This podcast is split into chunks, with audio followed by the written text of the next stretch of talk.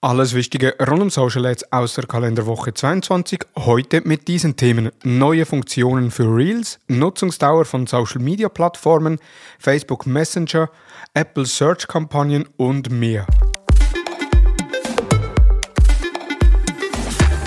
Hallo und herzlich willkommen zu Digital Marketing Upgrade, präsentiert von der Hutter Consult. Mein Name ist Thomas Besmer. Viele neue Funktionen für Reels. Wie im Quartalsbericht von Meta ersichtlich, sind Reels das schnellst wachsende Format von Instagram und Facebook. Nun bekommen Reels eine Vielzahl von neuen Funktionen, die Reels noch spannender machen. Es gibt Soundeffekte wie Sirenen, Trommeln und mehr. Aber auch eigene Audiodateien können neu hinzugefügt werden. Weiter gibt es interaktive Sticker, die wir bereits von den Stories kennen. So können neue Umfragen, Quiz, auch Emoji-Regler eingesetzt werden in den Reels.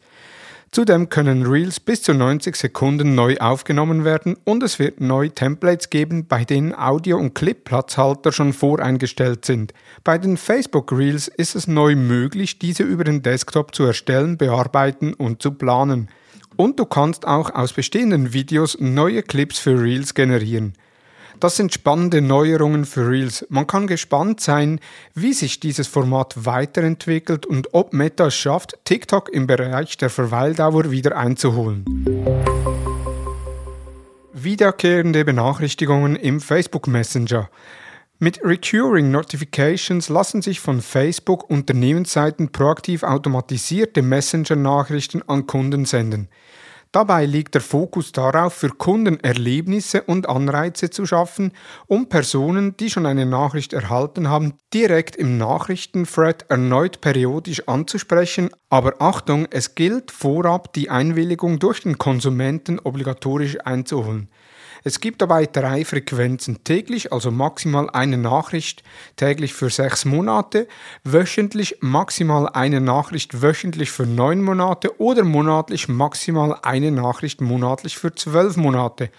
Sobald der Kunde sich für den Erhalt von Recurring Notifications entschieden haben, lassen sich wiederkehrende Benachrichtigungen zu laufenden Aktionen und Kampagnen senden, die den Nutzenden in einer periodisch festgelegten Häufigkeit erreichen. Wiederkehrende Benachrichtigungen stellen eine neue großartige Möglichkeit für ein Unternehmen dar, Beziehungen zu Kunden aufzubauen und sie über Updates auf dem Laufenden zu halten. Das Format ist aufgrund seiner Öffnungsrate von weit über 80 Prozent sehr spannend für Werbetreibenden. Wir von der Hutter Consult können dich rund um den Einsatz von Chatbots und wiederkehrenden Nachrichten beraten und unterstützen. Bei Interesse gerne direkt bei uns melden. Apple Search-Kampagnen mit neuem Preismodell. Apple Search Werbetreibende müssen sich künftig auf einen neuen Preistyp für Kampagnen einstellen, denn Apple hat die CPM-Preise auf das aktualisierte CPT-Modell, also Cost per Tab-Modell, umgestellt. Dieses ist die unternehmenseigene Version von CPC. Hier werden die Gesamtausgaben für Ads durch die Anzahl an Tabs geteilt. Das derzeitige CPM-Modell führt zu Zahlungen für jeweils 1000 Impressionen, die Anzeigen erhalten, unabhängig davon, ob Viewer klicken oder nicht. Das neue CPT-Modell ist an die traditionelle CPC-Methode angelehnt, an die Werbetreibenden in Suchergebnissen bereits gewöhnt sind.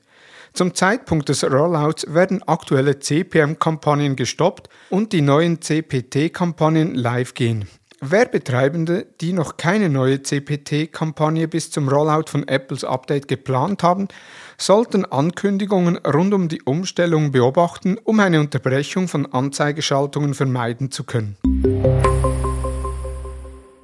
TikTok überholt YouTube in der Nutzungsdauer. Auf YouTube werden nicht selten Videos von 30 Minuten und länger geschaut, dadurch war YouTube unangefochten die Nummer 1 in Bezug auf Nutzungsdauer. Doch eine Studie von eMarketer zeigt, dass YouTube nun ein bzw. überholt wurde und zwar von TikTok.